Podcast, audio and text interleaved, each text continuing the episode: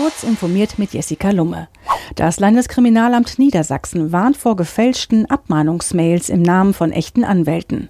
Auf den ersten Blick sehen die Mails überzeugend aus. Absendername, Betreff, Signatur und Text wirken legitim.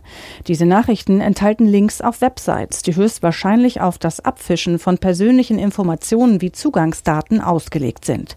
Es könnte aber auch eine Verteilung von Trojanern stattfinden. Dem LKA zufolge warnen einige Anwälte bereits auf ihren Websites vor der Masche und distanzieren sich von den Spam-Mails.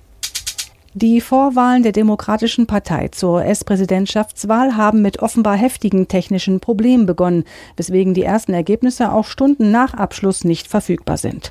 Die Verzögerungen bei der Verkündung der Ergebnisse aus Iowa würden zu großen Verwirrungen sorgen, berichtet beispielsweise die New York Times. Es handelt sich nicht um einen Hack oder ein Eindringen, versichert die Partei und nimmt damit Bezug auf Sorgen vor Hackerangriffen auf die US-Wahlen. Fehlende IT-Kenntnisse von Mitarbeitern mittelständischer Unternehmen bremsen die Digitalisierung aus. Zu diesem Schluss kommt eine Studie der staatlich geförderten KfW Bank. Rund 38 Prozent der Unternehmen beklagten mangelnde Mitarbeiterkenntnisse als Hürde für die Digitalisierung.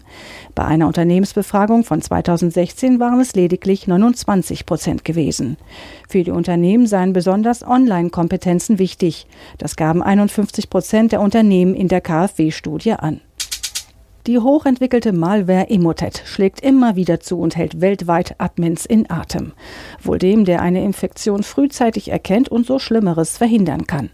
Das vom Japan CERT veröffentlichte kostenlose Windows-Prüftool Emocheck kann bei der Früherkennung helfen.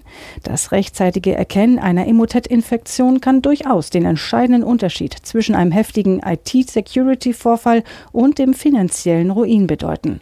Wer seinen Computer überprüfen möchte, kann Emocheck kostenlos auf GitHub herunterladen.